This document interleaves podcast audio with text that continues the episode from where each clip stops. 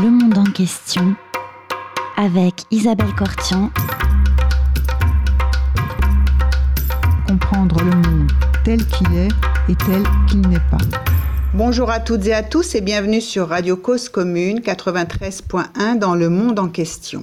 Aujourd'hui, j'ai le plaisir de recevoir Samuel Aubin. Bonjour Samuel. Bonjour. Alors Samuel Aubin, vous êtes auteur de films, de documentaires et de fiction courte, mais vous êtes aussi formateur à l'écriture et à la réalisation de films documentaires. Vous animez à ce titre des ateliers qui se tiennent non pas euh, en région parisienne ou en France, mais assez loin, en Asie centrale, au Kazakhstan, au Kyrgyzstan.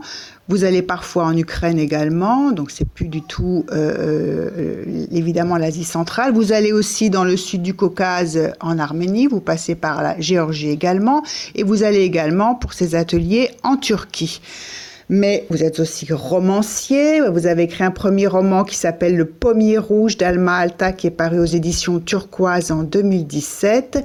Et vous publiez aujourd'hui Istanbul à jamais aux éditions Actes Sud. Je reçois aussi euh, aujourd'hui Christophe Postic. Bonjour Christophe.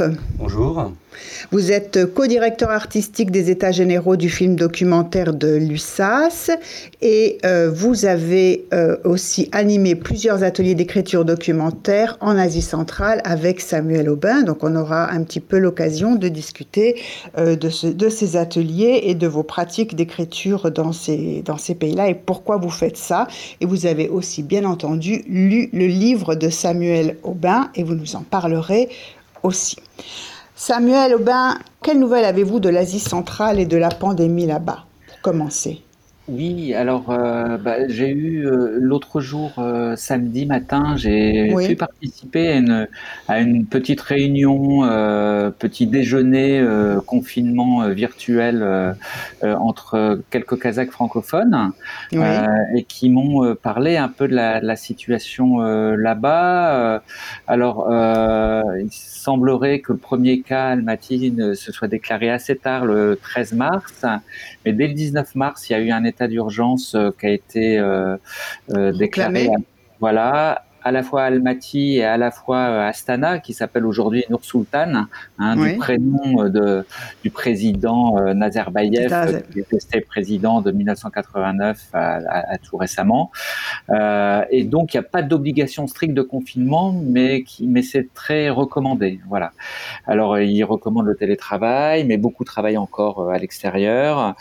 ces deux villes, Almaty et Astana, sont euh, fermées. On n'a pas le droit ni d'en sortir, ni d'y rentrer. Mhm. Euh, tous les cafés et restaurants euh, euh, sont ouverts, mais jusqu'à seulement 18 heures. Et puis ça, c'était le, 19 mars. Et le, depuis le 28 mars, il y a un régime plus strict hein, où, où en fait les restos et les cafés sont fermés, voilà, avec une peur que le virus se propage dans, dans le reste du pays.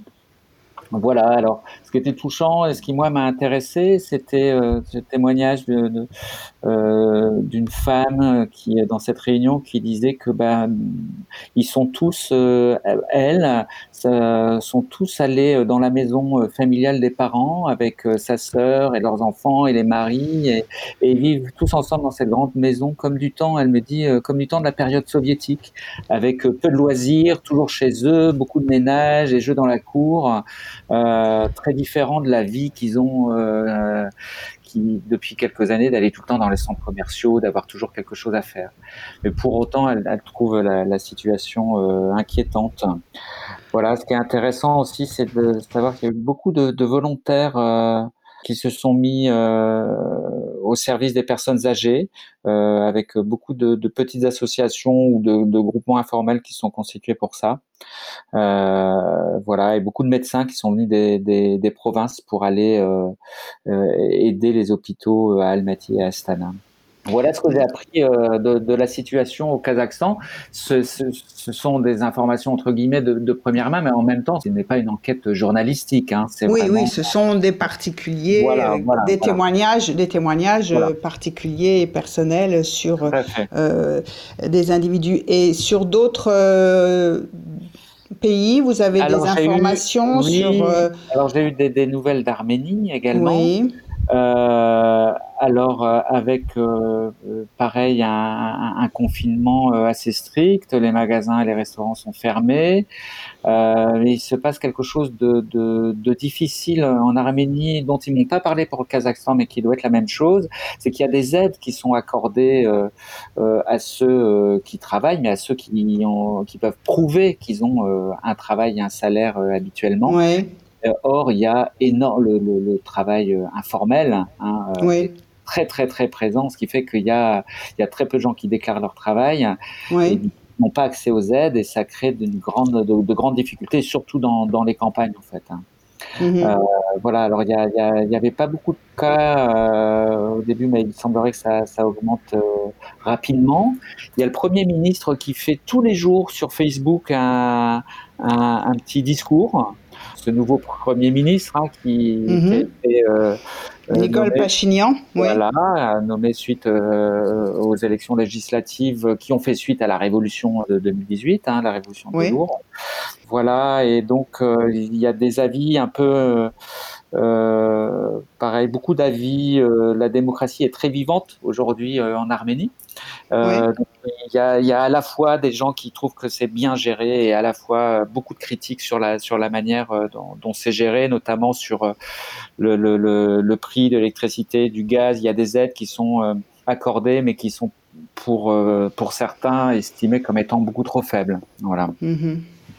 Voilà, et, euh, et, puis évidemment, comme ici, il y a ceux qui respectent les consignes et ceux qui, qui, qui ne les respectent pas.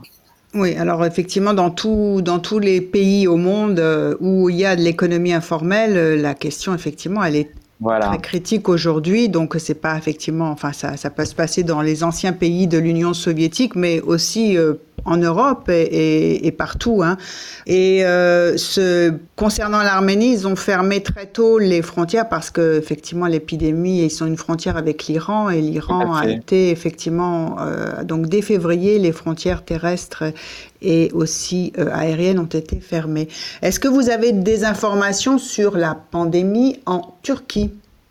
Oui, un peu. Alors Bon, euh, on a vu euh, euh, dans, dans, les journaux que le confinement n'est pas strict en semaine, mêlé le week-end, avec ce mouvement de panique qu'il y a eu un peu à Istanbul le, lors du premier confinement de, de week-end qui a été annoncé, annoncé deux heures avant la fermeture des boutiques, mm-hmm. a créé un rush de toute la population pour s'acheter de l'eau, sachant que une grande difficulté à Istanbul, c'est qu'il y a pas d'eau potable dans les robinets et que tout le monde se, bah, se fournit en grandes bouteilles d'eau qui sont livrées, etc. Donc il y a, y a, cet aspect-là qui a créé un peu un, vent de panique et des difficultés. Mais ceci dit, la semaine, le, confinement n'est pas n'est pas strict. Beaucoup de gens continuent d'aller travailler. Il y a comme ici des, des manques de masques. Euh, alors, j'ai eu des informations, j'ai entendu un journaliste dire qu'il n'y avait pas de problème de masque, et puis des gens euh, sur place euh, que je connais qui m'ont dit qu'ils avaient, euh, qu'ils avaient des problèmes de masque. Nicolas Cheviron, journaliste sur place, qui sur Mediapart avait répondu à quelques, à quelques questions, disait que les hôpitaux n'étaient pas débordés pour l'instant que la machine économique continue à travailler, que c'est le parti pris euh, du, gouvernement, que seuls les moins de 20 ans et les plus de 65 ans sont interdits de, de, sortir. Et alors avec une information qui est quand même très importante et qui dit un peu où est-ce qu'on en est aujourd'hui euh, en Turquie, c'est que euh, pour pas qu'il y ait de ces fameux clusters qui se développent dans les prisons, 90 000 prisonniers de droit commun ont été libérés. Euh, tandis qu'aucun dissident et aucun euh, des journalistes, hein, des plus de 150 journalistes qui sont actuellement en prison en Turquie, aucun d'entre eux n'a été libéré. Oui, ni euh, des personnalités, ni les intellectuels. par exemple, nos éditeurs connaissent Ahmed Altan, Oui, oui. Parce qu'on avait parlé, eu l'occasion de, parler de son livre lorsqu'il était paru. Et Osman Kavala aussi, ce mécène de gauche, pour dire les choses très vite, n'a pas été libéré. Oui, oui, bah de, donc hein, effectivement, oui, oui, c'est ça. Voilà. Alors, il y a une campagne de la société civile pour euh, voilà avec des pétitions pour libérer les journalistes ou des gens comme euh, euh Demirtas hein, qui est le chef de file du, du, HDP qui a eu des problèmes de santé il y a quelques mois d'ailleurs hein, des problèmes cardiaques mais qui n'a pas été euh, libéré. Salah-Eddin Demirtas, qui a aussi écrit deux livres en, prison et dont peut-être on aura l'occasion de parler euh, dans votre livre, parce que vous, il en est question aussi dans votre mhm. livre, Samuel Aubin. Alors, avant peut-être d'aller dans le fond, d'aller rentrer vraiment dans le livre, j'aimerais quand même vous demander comment vous avez, vous êtes passé de l'écriture cinématographique à l'écriture romanesque. Ce glissement, il s'opère de quelle façon? Euh, il s'opère de façon que bon, l'écriture a toujours été là d'une certaine manière, mais c'est vrai que euh, il y a eu à un moment donné, j'avais un projet de film long métrage de fiction qui se passait euh, en, Asie centrale et en France, qui racontait l'histoire d'un d'un Kirghiz soviétique euh, prisonnier par les Allemands, puis échoué euh, en France comme de nombreux soviétiques, qui ensuite est passé dans la résistance. Ce projet pendant la Seconde Guerre mondiale, oui. Pendant la Seconde Guerre mondiale. Et ce projet, bah, c'est à un moment donné transformé en, roman. Je n'avais plus envie de prendre le risque d'écrire un scénario qui allait devoir être réécrit euh, une vingtaine ou une quarantaine de fois pour arriver dans des commissions qui euh, peut-être ou fort probablement euh, refuseraient de le financer et pour finalement avoir passé deux, trois, quatre ans de ma vie à écrire un scénario qui ne deviendrait pas une œuvre. Alors voilà, pour moi, il, il s'est agi à un moment donné d'écrire directement euh, l'histoire, de faire œuvre tout de suite plutôt que d'écrire un projet d'œuvre. Voilà, je pense qu'il y a vraiment eu ce, cet élément déclencheur, ça a été vraiment quelque chose d'important. Et évidemment, ça s'est connecté et ça a pu advenir parce que l'écriture était là aussi depuis, depuis, depuis toujours. Euh, voilà. Ah, c'est-à-dire qu'il y a une espèce de, d'oscillation entre vous et à un moment donné où quelque part l'écriture cinématographique, enfin les conditions de réalisation d'un projet cinématographique sont telles que vous en éprouviez une frustration, c'est ça? C'est un peu ça. Ouais, c'est un petit peu ça. Et aujourd'hui, alors a posteriori, on, reconstruit aussi toujours un peu les choses. Aujourd'hui, je vois aussi euh, à quel point finalement j'ai retrouvé quelque chose qui m'avait amené au cinéma. C'est aussi l'écriture qui m'avait amené au cinéma. Il s'agit toujours de, de dire euh, le monde, de partager quelque chose de ce qui est vu et de ce qui est rencontré. Et dans les deux cas, il s'agit de mettre ça euh, en partage et en discussion. Oui, alors je, dirais que dans votre façon d'écrire aussi, euh, on sent toujours euh, la caméra. Est-ce que vous êtes d'accord avec ça? Est-ce que le narrateur, c'est pas un petit peu celui qui porte la caméra? Euh, Oui, sûrement. sûrement. alors, je suis pas le mieux placé. Pas, je, suis pas celui qui a le plus de distance par rapport à mon texte, mais c'est vrai que ce qui est écrit est souvent d'abord des images, euh, des images vues, euh, parfois filmées, euh, mais aussi des images mentales. Et ce sont des images mentales qui, qui font exister les scènes, mhm. écrites ensuite. c'est vrai que je fonctionne beaucoup comme ça je fonctionne comme ça. C'est quelque chose que, qui bouge aussi euh, en ce moment. Là, je suis sur, euh, j'essaie d'écrire un nouveau roman euh, et, et je découvre aussi le plaisir de fabriquer pas seulement des images, mais aussi de la pensée et, dans, et, et, et, quelque chose qui est plus propre, de plus proche de, de l'écriture en elle-même. Euh, mais c'est vrai qu'Istanbul à jamais euh, a quelque chose de très. Euh, ça vient des images, d'abord. Ce sont les images qui ont, pour beaucoup, donné naissance à l'écriture. Et ces images, ce sont vos propres images ou elles ont été aussi portées par les images des autres sur Istanbul?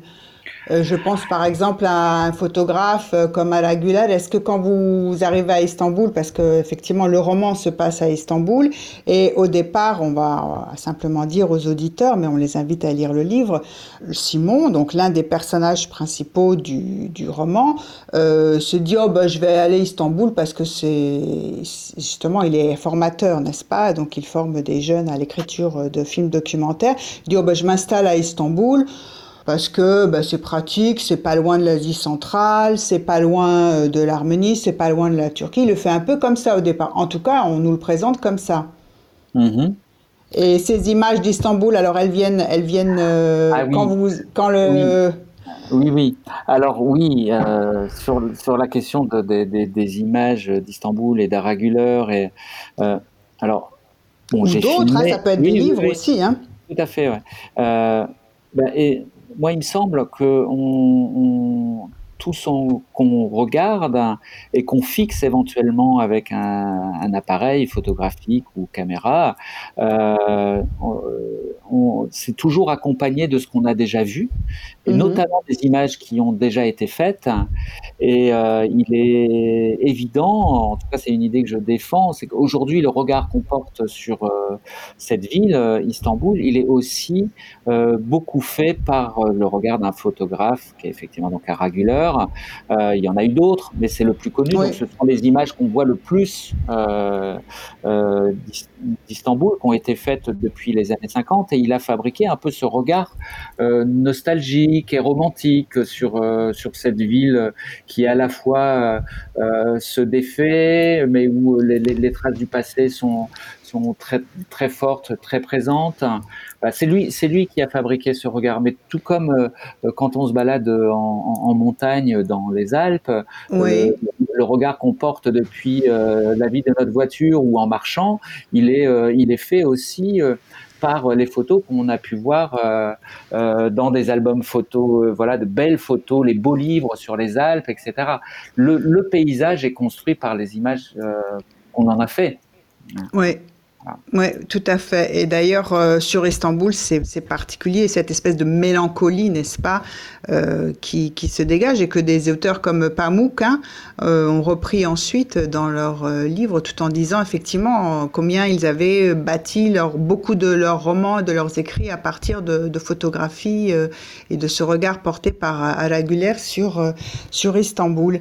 Alors, puisqu'on parle d'Istanbul, on va évidemment bientôt avoir une première pause musicale et euh, vous nous présentez en avant-première une chanson, une chanson sur Istanbul d'une jeune chanteuse française, Ayla. Est-ce que vous voulez nous en dire euh, oui, alors peut-être un tout petit peu. Quelques mots oui, oui, oui. parce que euh, donc vous m'avez proposé de choisir euh, des, morceaux et ce. Tout à fait. Que, que, que, cette chanson euh, justement m'a été envoyée. Alors le, la chanson va sortir officiellement fin mai et Ayla, c'est quelqu'un que j'ai rencontré à Istanbul, qui habitait à Istanbul à peu près sur la même période, qui maintenant habite en France, est marié à un Turc et qui a donc écrit cette chanson Istanbul, qui correspond un peu, enfin, le genre Istanbul de la chanson, c'est, enfin, il y, a presque un genre Istanbul. Il y a ce chanteur euh, belge d'origine arménienne, Marc Arian, euh, qui a écrit une très belle chanson qui s'appelle Istanbul. Il y a euh, Luis Mariano, euh, qui a chanté aussi Istanbul-Constantinople. et puis un, un, groupe punk dont j'ai oublié le nom italien, qui, enfin bon, il y en a sûrement d'autres. Voilà, donc non seulement bah, cette chanson de Daila, je la trouve euh, jolie et très très juste. Elle l'a écrite bah, suite à des milliers de personnes ont quitté euh, cette ville euh, après la tentative de coup d'État. ça parle un peu de ça, toujours avec avec beaucoup de nostalgie quand quand on parle d'Istanbul. Alors nous allons écouter Aïla.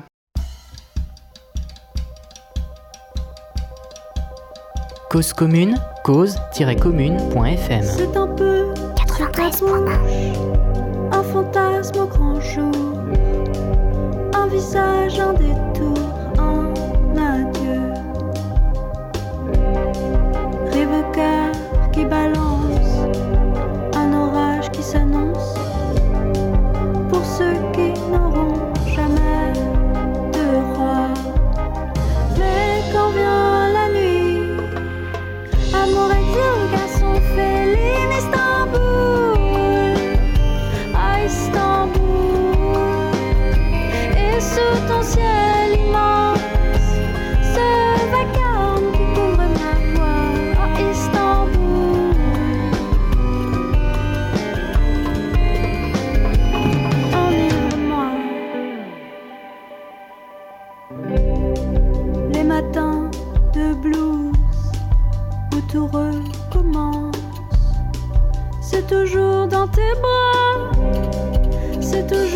这不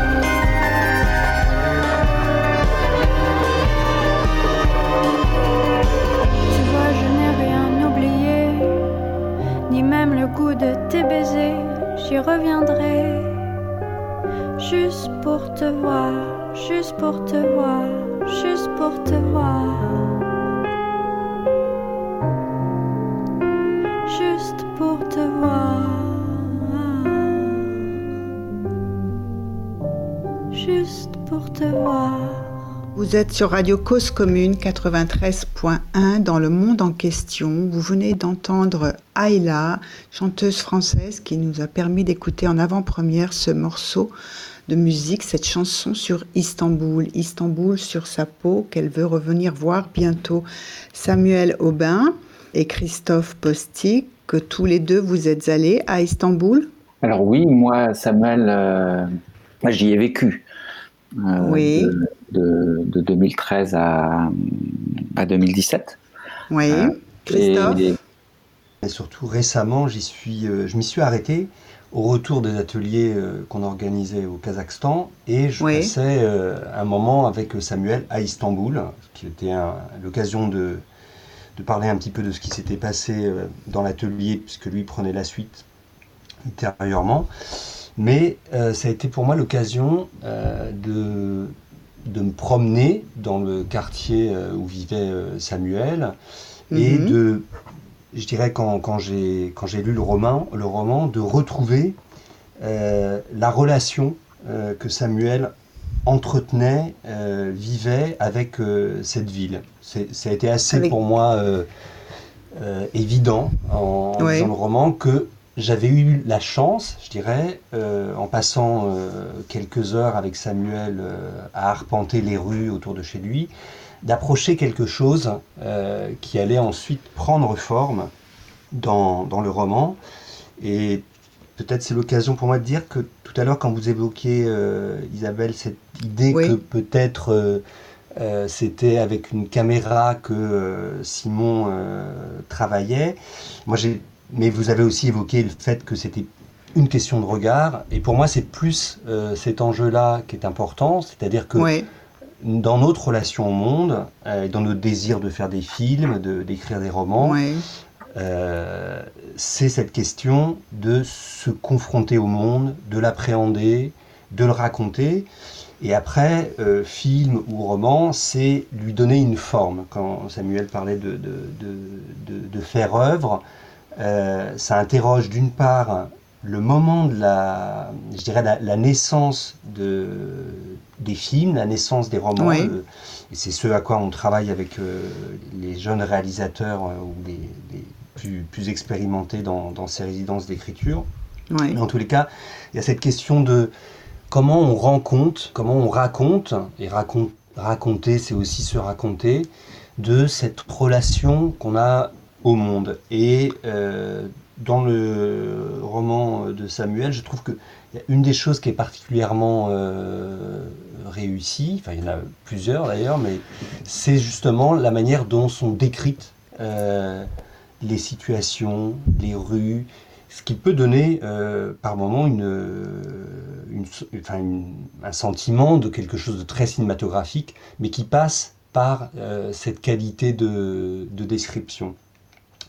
Et puis, juste peut-être pour euh, ramener aussi des choses au, cinéma, au film, il y a dans le, dans le roman ce moment où euh, Simon raconte euh, la naissance, enfin le, premier moment d'un désir de filmer, et c'est celui de filmer Anouche.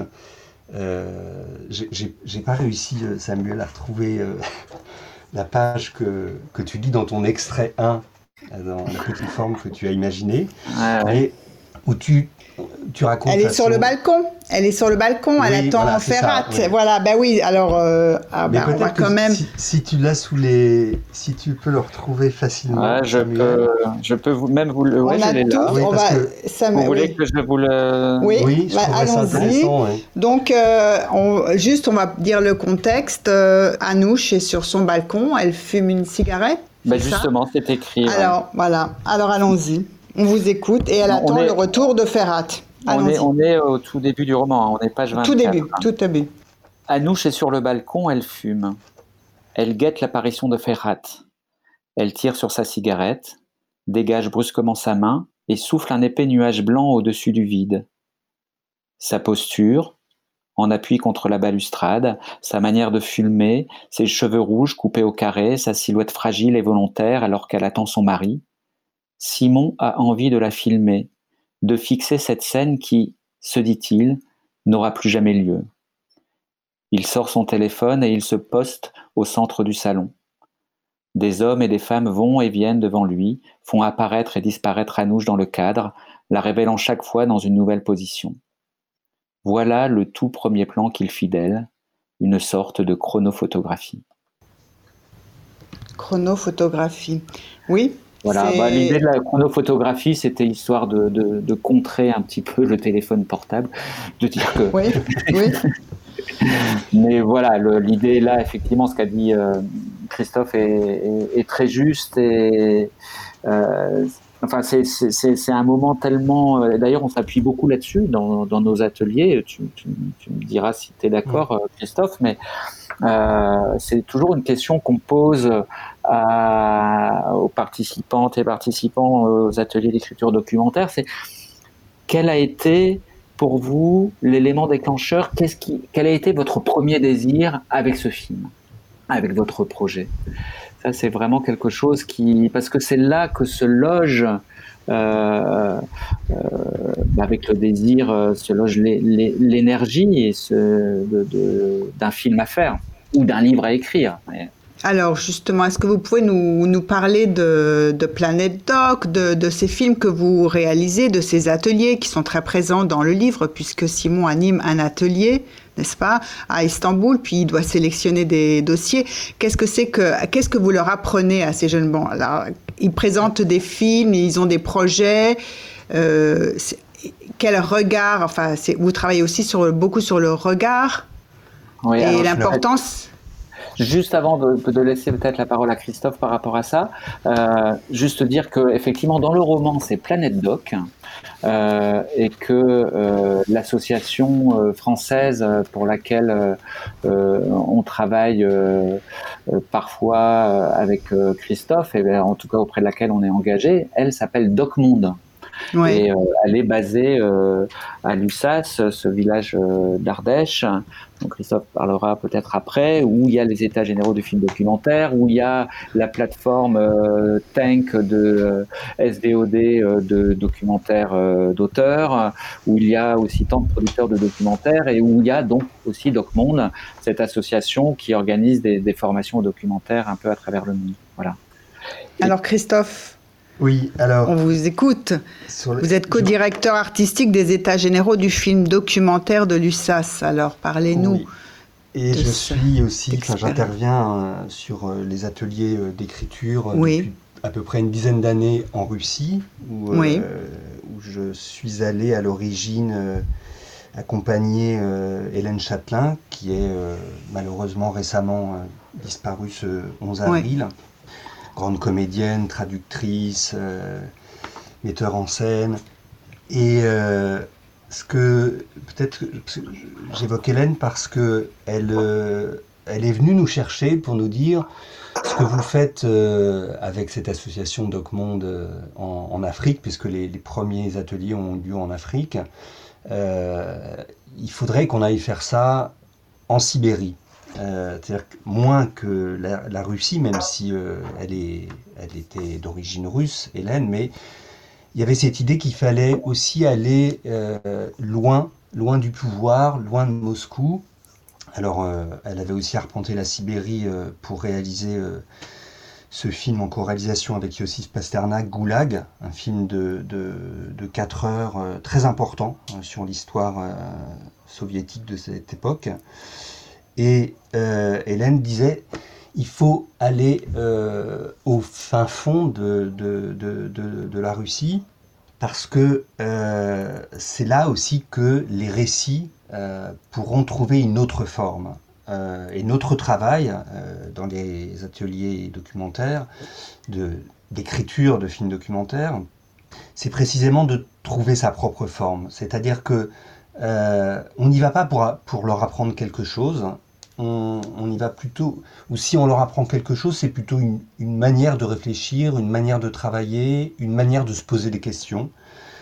Euh, il nous arrive parfois avec Samuel de, dire en, préambule que on, ne va faire que leur poser des questions. et euh, on n'aura pas de réponse à vous donner. Simplement, ce qu'on peut partager, c'est une expérience. Euh, mhm. On peut partager des films, des regards sur des films. Mais le film, c'est le leur. Et tout le travail va être de trouver une manière de le faire, de raconter cette histoire, de lui donner une forme. Et c'est cet accompagnement-là, euh, qui se, souvent c'est sur euh, deux semaines, qui pour nous euh, est le plus important. C'est-à-dire de, d'amener le projet à maturité, mais c'est à chaque fois la personne qui, porte ce désir de, de film qui doit trouver sa propre forme. Et c'est important aussi euh, de leur laisser effectivement présenter au monde, à l'extérieur, et en particulier en Europe et dans le monde, on va dire euh, le nôtre, aux États-Unis ou en Europe, leur regard sur leur pays aussi, j'imagine. Oui, bien sûr. Oui, l'idée, c'est aussi de se dire que euh, là où un cinéma documentaire peut exister, une, euh, je dirais une, indépendance d'esprit, une liberté euh, d'esprit, même je dirais un, arbitraire et un esprit critique peut prendre forme. Mhm. Et c'est ce qu'on défend aussi dans, bien sûr dans ce travail euh, de, collaboration, je dirais, avec, avec des auteurs dans différents pays, c'est pouvoir aussi raconter et non pas, alors une chose qu'on, je crois qu'on aime bien aussi, euh, enfin formuler de cette façon-là avec euh, Samuel au début des ateliers, c'est que il s'agit pas d'exprimer quelque chose, il s'agit plutôt d'imprimer quelque chose. On est dans une, euh, alors là, il se trouve que pour Samuel, il y a quelque chose d'assez étonnant dans le fait qu'à un moment donné, il passe de l'écriture d'un film à l'écriture d'un livre, parce que là, la, notion d'impression, elle est, euh, évidente. Mais c'est vraiment cette idée d'implication et d'engagement euh, qu'on attend du, cinéma d'une manière générale. Je dis bien d'une manière générale au sens, c'est pas quelque chose qui est propre au documentaire. Euh, faire un film, écrire un livre, il y a euh, une, pour moi, en tous les cas, une nécessité euh, d'engagement qui permet, dans cette inscription, euh, c'est ce qui nous permet aussi, en tant que lecteurs et spectateurs, de, de nous confronter à une expérience et non pas simplement d'être, je dirais, dans une position un peu passive de divertissement, mais plutôt de nous-mêmes euh, d'engagement, d'implication. Et ça peut se produire si, euh, dès le départ, euh, cette, cette nécessité-là, ce désir-là, il existe pour l'auteur, que ce soit d'un roman ou d'un film. Alors il y a un moment dans, dans le roman, justement, où Simon anime un atelier à Istanbul Et il, le narrateur dit de lui, ou Simon écrit de lui, euh, je ne sais pas très bien, hein, c'est un petit peu, il y a une certaine porosité, n'est-ce pas? Il n'était qu'un spectateur, un Français habitant un quartier bourgeois et cosmopolite d'Istanbul. Son inquiétude se limitait aux attentats et son seul engagement résidait dans l'accompagnement de projets de documentaires. Parfois, il pensait que ces films étaient eux-mêmes une contribution à une Turquie plurielle et apaisée. Il se plaisait à croire alors qu'il avait sa place ici, peut-être même un rôle à jouer. Samuel? Oui, oui, euh, c'est. C'est intéressant de l'entendre euh, de, votre bouche, en fait. Enfin, je, l'entends euh, autrement.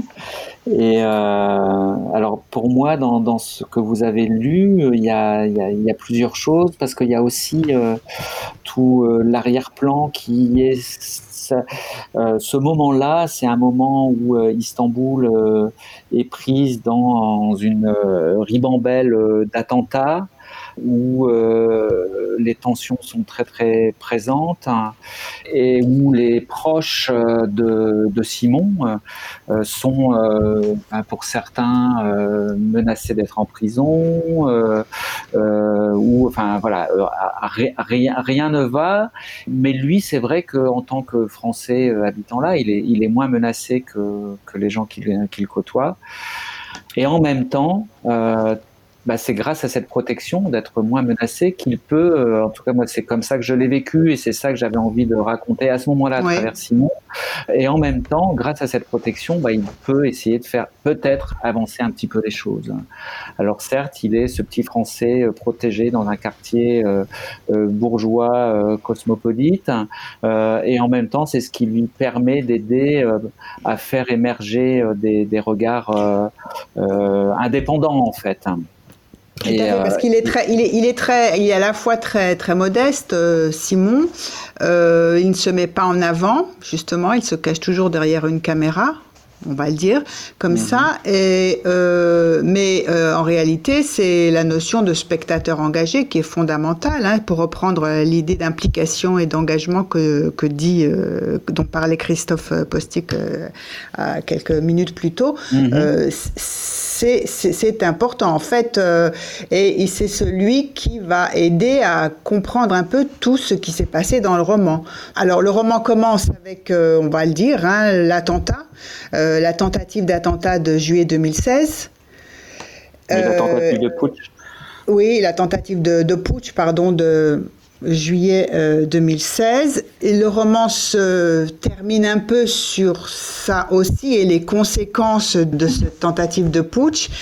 Mais entre euh, le début et la fin du roman, il y a toutes ces années qui sont celles aussi où vous avez vécu, c'est-à-dire euh, de 2013 à 2017, qui sont des années d'une richesse politique, événementielle, euh, qui, qui, qui marque profondément Simon. Oui. Qui fait qu'il enfin, il est quelque part happé par des situations extraordinaires qu'il connaît. Alors avec des événements comme euh, Gezi. Oui, oui, tout à fait. Et pour reprendre ce que, ce que vous dites, euh, en fait, au début du roman, euh, Simon et Claire, sa femme, et, leur enfant Anatole ont passé une nuit dans le couloir en essayant de se mettre à l'abri des, des, F-16. Voilà, des F-16, mais qui, qui ne bombardaient pas, mais qui, avec qui survolaient voilà, et qui provoquait volontairement des, murs de tout tremblait, les fenêtres euh, parfois explosées, etc. Et donc, après cette nuit-là, euh, euh, quasiment blanche, s'endormir, euh, Simon euh, reçoit un, texto euh, de Ferrat, son ami Ferrat, lui demandant si Anouche est avec eux parce que Anouche a disparu. Et Anouche, Anouche, disparaît cette nuit-là. Voilà, voilà. a disparu cette nuit-là. Et Anouche, c'était la traductrice de, Simon sur les ateliers et c'était aussi. Et c'était aussi la, celle sur laquelle effectivement Simon veut faire un film. Tout à fait. Et il veut faire un film. Et, sur Ferrat, donc c'est un peu. Euh, il y a beaucoup de, de doubles, hein, c'est-à-dire qu'il y a un autre couple. Il y a, il y a, il y a Simon, Claire et Anatole d'une part. Mm. Il y a euh, un autre couple, celui d'Anouche. Mm-hmm. Euh, celui, donc, est une Française d'origine arménienne qui arrive à Istanbul pour faire une thèse mhm. sur Mimar Sinan, n'est-ce pas Sinan, le grand architecte de, enfin, des, plus grandes mosquées d'Istanbul et de la Turquie et même de tout l'Empire ottoman, euh, voilà, alors je, tout à fait. au XVe siècle. qui a donné cet euh, aspect particulier aux, mosquées de l'Empire ottoman. Tout à fait, tout à fait. Qui fait qu'elles sont totalement différentes architecturalement de celles de Syrie, par exemple, ou de celles d'Iran. Et euh, Anouche, donc, elle est depuis plus longtemps en Turquie. Voilà. Elle est depuis une dizaine d'années. Voilà, voilà. Elle est arrivée pour sa thèse euh, sur Mimar Sinan. Et, euh, et puis, euh, très peu de temps après a lieu l'assassinat. Elle vient d'arriver et Dink, ce journaliste arménien d'Istanbul qui a créé ce journal Agos, bilingue arménien-turc, est assassiné par un nationaliste turc, ce qui provoque euh, bon euh, quelque chose de très important dans l'histoire euh, de la Turquie contemporaine. Des centaines de milliers de personnes vont manifester et dire nous sommes tous arméniens. des dizaines de milliers de Kurdes et de Turcs vont sortir dans la rue pour dire nous sommes tous arméniens. Et il se passe quelque chose de d'absolument.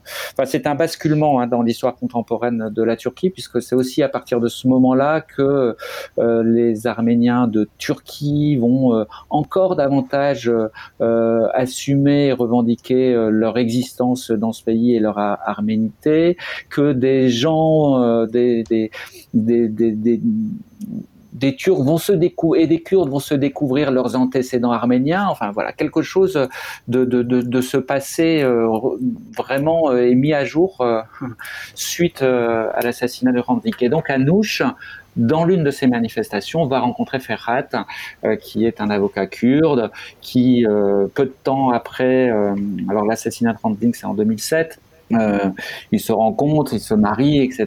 Et puis en 2013 arrivent les, les événements de Gezi euh, et, et, à ce moment-là, Ferhat crée euh, un journal qui s'appelle Renkler, un journal en ligne qui devient un journal d'opposition. Euh, tout ça proche, proche de, du, du HDP, du HDP, le parti, voilà.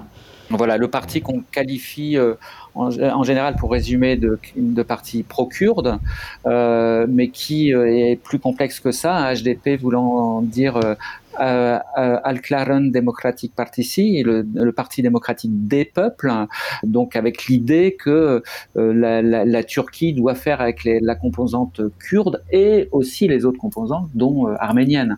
D'ailleurs, le député HDP de Diyarbakir, qui on peut dire la capitale du Kurdistan de Turquie, ce député, c'est Garo Paylan, qui est lui-même arménien. Hein donc voilà, l'idée évidemment avec, euh, avec, avec tout ça et avec ces personnages, c'est de donner à voir euh, ce côté euh, multi multiculturel qui est comment dire pas opprimé, mais même si ça peut parfois l'être, mais qui est tu par, oui, tabou. le tabou sur une société plurielle et, et, pluraliste, on essaye d'homogénéiser depuis la création euh, de, la Turquie moderne. Tout à, fait. Alors Anouche euh, c'est épouse Ferhat, donc qui est un Kurde, et ils ont une petite fille qui s'appelle euh, Zoé. Elle disparaît le soir de la tentative de putsch, et Simon et euh, vont la chercher ensemble et à un moment donné ils se séparent, n'est-ce pas? Et il va l'idée d'aller la chercher de l'autre côté sur la rive asiatique et il prend pour ça un vapeur, un bateau pour repasser de la rive euh, européenne à la rive asiatique, traverse le Bosphore et euh, nous vous propose une petite pause euh, musicale qui s'appelle avec un chanteur euh, Bares Mancho qui va nous chanter Ali Yorsunde Ilmi et on va vous revenir sur ce chanteur quelques minutes après, après juste après la pause.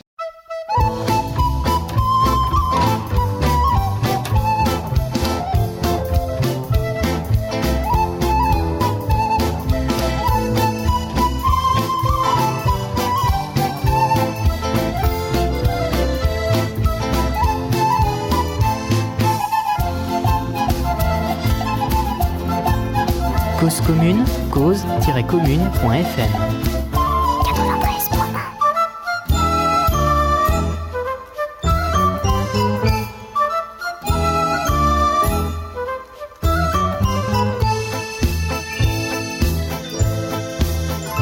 Hava ayaz mı ayaz, ellerim ceplerimde bir türkü tutturmuşum. Duyuyorsun değil mi? Çalacak bir kapım yok Mutluluğa hasretim. Artık sokaklar benim. Görüyorsun değil mi? Zaman akmıyor sanki. Saatler durmuş bugün. Sonsuz yalnızlığımda Bir tek sen varsın bugün. Ya dön bana artık. Duyuyor musun beni? Ya çık git dünyamdan. Anlıyorsun değil mi? Bir resmin kalmış bende.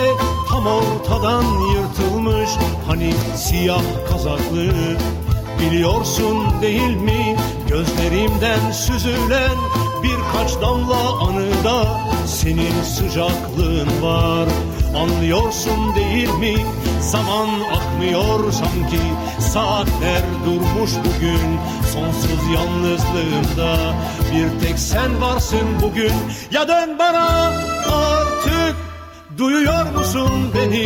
Ya çık git dünyamdan anlıyorsun değil mi? Ya dön bana artık. Duyuyor musun beni? Ya çık git dünyamdan anlıyorsun Vous êtes sur Radio Cause Commune 93.1 dans le monde en question. Nous recevons Samuel Aubin pour son livre Istanbul à jamais et Christophe Postic, directeur, co-directeur artistique des États généraux du film documentaire de l'USAS. Alors, nous venons d'entendre euh, chanson euh, de Baresh Manjo. Baresh Manjo, c'est un chanteur qui est très connu, à tel point qu'un des bateaux qui fait la traversée du Bosphore porte son nom. Et lorsque euh, Simon, le, dans le roman, part à la recherche de Hanouche, qui a disparu la nuit de la tentative du coup d'État, il traverse donc sur ce bateau qui s'appelle Baresh Manjo. Et voilà ce que. il, il retourne dans la salle, Simon descend l'escalier et tombe nez à nez avec le portrait de Baresh Manjo accroché sur la cloison. Grosse moustache, cheveux longs. La pop joyeuse des années 80 pour faire oublier l'état d'urgence, les dizaines de milliers d'arrestations, les exécutions, le tout imposé par le coup d'État de l'époque. 1960, 1971, 1980, 1997, 2016. Ils appellent ça parfois un mémorandum, c'est moins effrayant. En réalité, on compte un coup d'État militaire tous les 10 ou 20 ans, celui de cette nuit, officiellement raté et si habilement récupéré, obère tous les suivants et garantit pour longtemps sa place au président. Samuel Simon est donc sur ce bateau et il va se rendre euh, au domicile non, ils se sont déjà rendus. Et ben, il, part à la recherche de, euh, enfin aussi de, de, l'autre côté de la rive, euh, euh, sur la côte asiatique à Uskudar, c'est Zeynep. Qui ouais, alors c'est pas, pas cette traversée-là où, mais bon, peu importe. Hein. Je me suis, oui, c'est tout à fait. Mais je suis d'accord avec vous. Peu, peu, importe. c'est la rencontre de Zeynep, voilà. La rencontre de Zeynep et Anouche qui sont. Alors, effectivement, dans leur recherche, euh, Simon et Ferrat, à un moment donné, vont euh, essayer de, rejoindre Zeynep de l'autre côté à Uskudar, euh, pour, dans, dans, l'espoir d'y trouver Anouche, puisqu'elles étaient très proches, en tout cas dans une relation euh, à la fois de grande proximité et parfois de conflit. De grande méfiance et de conflit, oui. Et voilà. Et alors, l'histoire, c'est qu'en fait, Anouche, traductrice, interprète de Simon sur les ateliers d'écriture documentaire, Zeynep, une des participantes des euh, cinq participants euh, euh, de, cet atelier. Zeynep est une jeune femme issue d'une famille traditionnaliste, nationaliste un peu, mais qui, au moment de ses fiançailles, découvre parce qu'on lui offre une bague, que son arrière-grand-mère est arménienne, était arménienne en 1915, trouvé dans le creux d'un arbre trouvé dans le creux d'un arbre près de la ville de Konya. Et euh, tout d'un coup, euh, le roman devient eh ben, aussi une quête des origines. Hein. Euh, et Anouche et Zeynep se demandent si finalement l'arrière-grand-mère de l'une n'est pas la grand-tante, l'arrière-grand, non la grand-tante de l'autre. Exactement.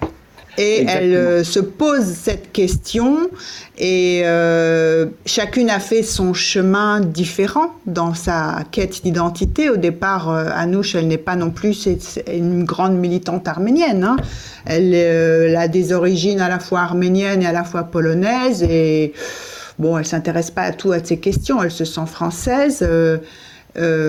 Vous êtes d'accord euh, ah, Tout à fait, oui, oui, ah, oui, oui, tout à fait. Anouche est dans une. Alors, parce que l'idée de, de, enfin, avec cette rencontre, peut-être davantage que la quête des origines, c'est questionner euh, l'identité. C'est quoi l'identité? Voilà. et, et, elles se trouvent, elles, toutes les deux, euh, au fil de leur rencontre, euh, bah, de plus en plus questionnées par rapport à ça. Est-ce que l'identité est essentialiste? Non. Et en même temps, euh, la question génétique qui peut-être les relie euh, n'est pas euh, anodine non plus. Donc euh, voilà, l'idée c'est que ça, ça, explore un peu le, la, la, la, complexité de, de, de, cette question de l'identité qu'on n'a jamais fini de, de définir, hein, qui est peut-être même une de, ses, qualités intrinsèques, c'est de, ne pouvoir être jamais totalement définie en fait, hein, ni circonscrite. Tout à fait, donc un mouvement de, de révolte contre l'essentialisation de toute identité, mais euh, ce que, alors on voit à la fois euh, la, la, la, quête euh, Anouche et on voit aussi euh, de l'autre côté Zeynep qui s'interroge beaucoup puisque tout d'un coup elle ne se sent pas arménienne et elle veut faire un film du coup sur sa grand-mère, n'est-ce pas? Arménienne, son arrière-grand-mère arménienne, mais tout en disant, mais euh, enfin c'est pas pour parce que mon arrière-grand-mère est arménienne que moi je suis arménienne. Enfin, ça, pose euh, tout d'un coup, il y a un nouveau regard et, et on ne sait plus quoi faire de ce qui apparaît tout d'un coup. Euh, oui, et puis ce qui se passe aussi beaucoup pour elle, c'est qu'elle a grandi avec l'idée, euh, dans le milieu euh, euh, socioculturel dans lequel elle a grandi, elle, elle a grandi avec l'idée qu'il n'y a pas eu de génocide contre les Arméniens et que même les Arméniens sont potentiellement des gens dangereux qui ont attaqué les Turcs en 1915. Et donc elle a grandi avec cette idée et essayer de faire un film sur euh, euh, c'était qui cette, cette arrière-grand-mère arménienne? Euh, la, pousse forcément à questionner bah, ce, ce, déni du génocide, ce qui est totalement impossible pour elle. Alors il ne s'agit pas de faire des personnages, des porte-drapeaux de comment dire des idées qui traversent la Turquie et des courants qui traversent la Turquie, mais c'est vrai que Zeynep, c'est un personnage euh, qui représente, enfin, il y a beaucoup de gens comme Zeynep euh, en Turquie qui n'ont pas forcément des grands-mères arméniennes. Le déni euh, du génocide, il n'est pas seulement celui de, de, de l'État, hein, il est celui d'une population. Euh, oui, qui, qui, qui, a grandi dans, dans, dans le déni, de, qui a grandi dans une idéologie, un discours officiel qui effectivement euh, niait l'existence de toute autre identité et encore plus effectivement euh, les événements de 1915. Alors c'est de... Oui, Christophe Isabelle, oui. Non, je voudrais juste lire un passage en fait du roman parce que c'est un, un, moment où Samuel alors parle de, de du travail d'atelier, mais je trouve que ce qu'il en dit, ça, ça enfin, est tout à fait euh, approprié à ce qu'il vient de dire sur la manière dont il a construit euh, les personnages de Zainep et, et Anouche. Donc, Simon est passé très vite à autre chose, happé par les projets de Yasmine, de Mélisse, d'Ilam, de Sidar. Contrairement à Zainep, des raisons politiques étayaient leurs films. Simon les mettait en garde contre la démonstration. Il les incitait à préserver l'opacité et la complexité du réel qu'il voulait filmer. Il les poussait à travailler davantage le sensible que l'argumentation. La vérité politique et la capacité subversive issue de leurs images n'en seraient que plus fortes. Il les amenait à trouver ce qui les reliait personnellement au sujet. Voilà, c'est presque une. Dans le, dans le roman, pour moi, ce passage-là dit presque aussi quelque chose de la manière dont le roman travaille. Tout à fait. Et alors avec euh, cette toujours il y a quelque chose, il y a toujours des, des doubles, c'est-à-dire euh, il y a le projet de Simon de faire un film sur Anouche et Ferrat qui ne va pas avoir lieu et Zeynep finalement ne va pas non plus réaliser ce film sur son arrière-grand-mère. Oui, elle va, elle va, elle va écarter finalement le projet parce que ça l'amène à trop remettre en question des certitudes. Euh, et, elle a peur que sa famille ne comprenne pas. Et elle a peur que sa famille ne comprenne pas, mais, mais, mais je pense qu'elle-même, elle est, c'est très difficile à, à, à, reconnaître et accepter. Ça, ça, me donne envie de donner. Euh, alors, à un moment donné, j'avais cette hypothèse-là dans, dans, le livre, parce, et puis finalement, bon, ça rendait les choses un peu trop euh, compliquées. Pour, pour raconter la complexité d'une histoire, des fois, faut pas qu'elle soit trop compliquée. Il se trouve que, euh, justement, en accompagnant des projets, je me souviens d'un projet d'une jeune femme qui voulait filmer une famille dont le, ils avaient découvert que leurs antécédents arméniens, donc on va dire des Turcs sunnites euh, classiques, euh, voilà, il y avait un frère et une sœur. La sœur était elle euh, absolument conservatrice euh, et refusait totalement l'idée de, de, de, de, cette, de cet héritage. Et le fils, lui, se convertissait au christianisme, allait euh, euh, en Arménie, etc. Voilà, ça, donne un peu, voilà, voilà le clivage aussi et les, les, contrastes hein, dans lesquels on peut se retrouver en Turquie euh, par rapport à cette question. Et l'idée de Zainab, c'était qu'elle puisse nous raconter ça. Mm-hmm. Oui, alors euh, cette relation entre ces deux femmes, euh, elle est effectivement faite à la fois d'attirance et, en même temps chacune est sur ses gardes. Euh, et cette, si on va quand même se quitter quand même en parlant, parce que c'est quand même l'initiative de Zeynep hein, de lui montrer, parce qu'elle est, voilée, elle a un voile qu'elle met de façon extrêmement gracieuse, et elle lui montre, elle l'enlève un jour au bord de l'eau et elle le montre à nous et plusieurs fois. Donc effectivement, elles se sont donné rendez-vous toutes les deux pour se voir et discuter. Parfois ça se passe mal, parfois ça se passe bien, mais elles ont toutes les deux un grain de beauté qui peut-être pourrait établir leur lien, n'est-ce pas? Oui, tout à fait, ouais. mais elles l'ont pas du même côté. Elles l'ont pas du même côté, voilà, l'un à gauche, l'autre à droite. Mais euh, c'est Zeynep qui prend l'initiative de. Donc elle, ça a travaillé cette idée que peut-être elles avaient ensemble euh, des, origines communes.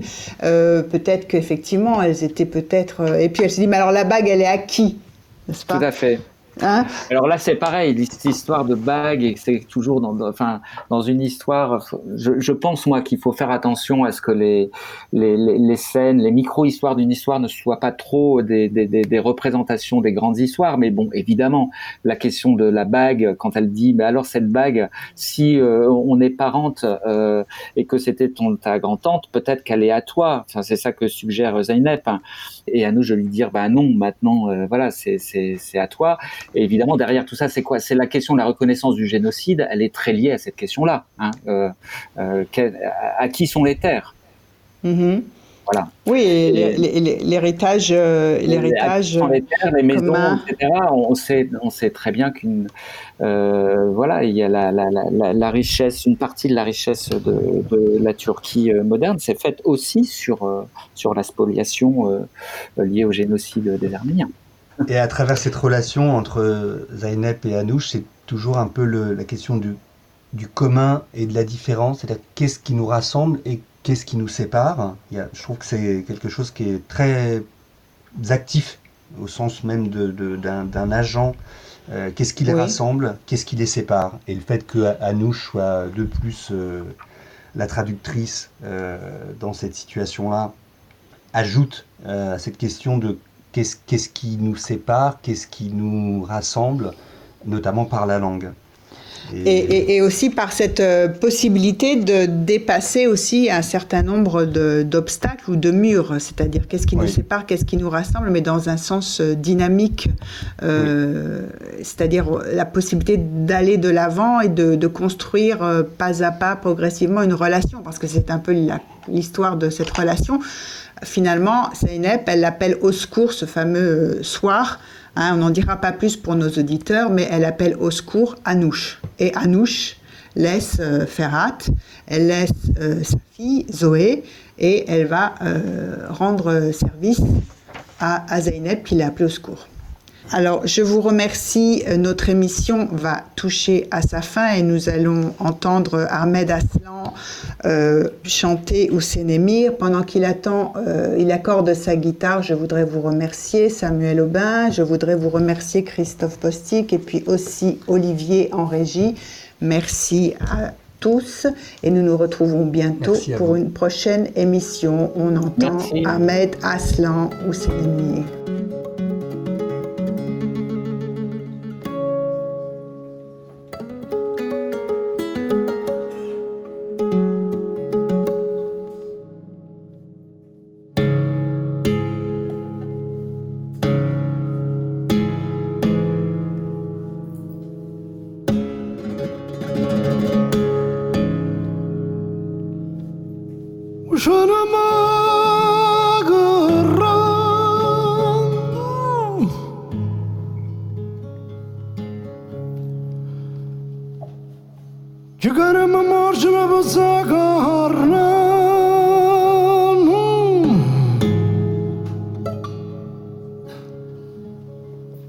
Telgrafıma ma hatunu gıbdım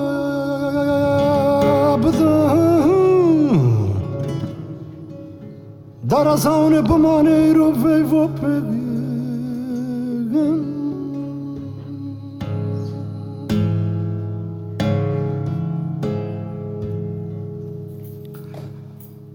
Bana güverme ro sefere de gırsın.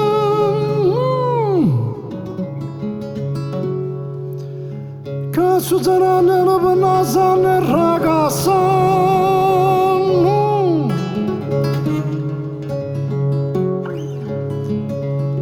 كنا ترس مكواز بغمري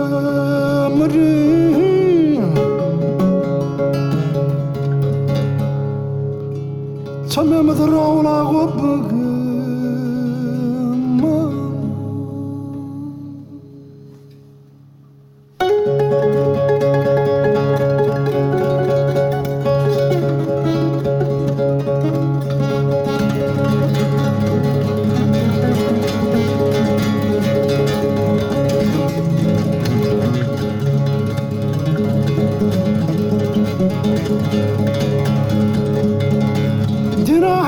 should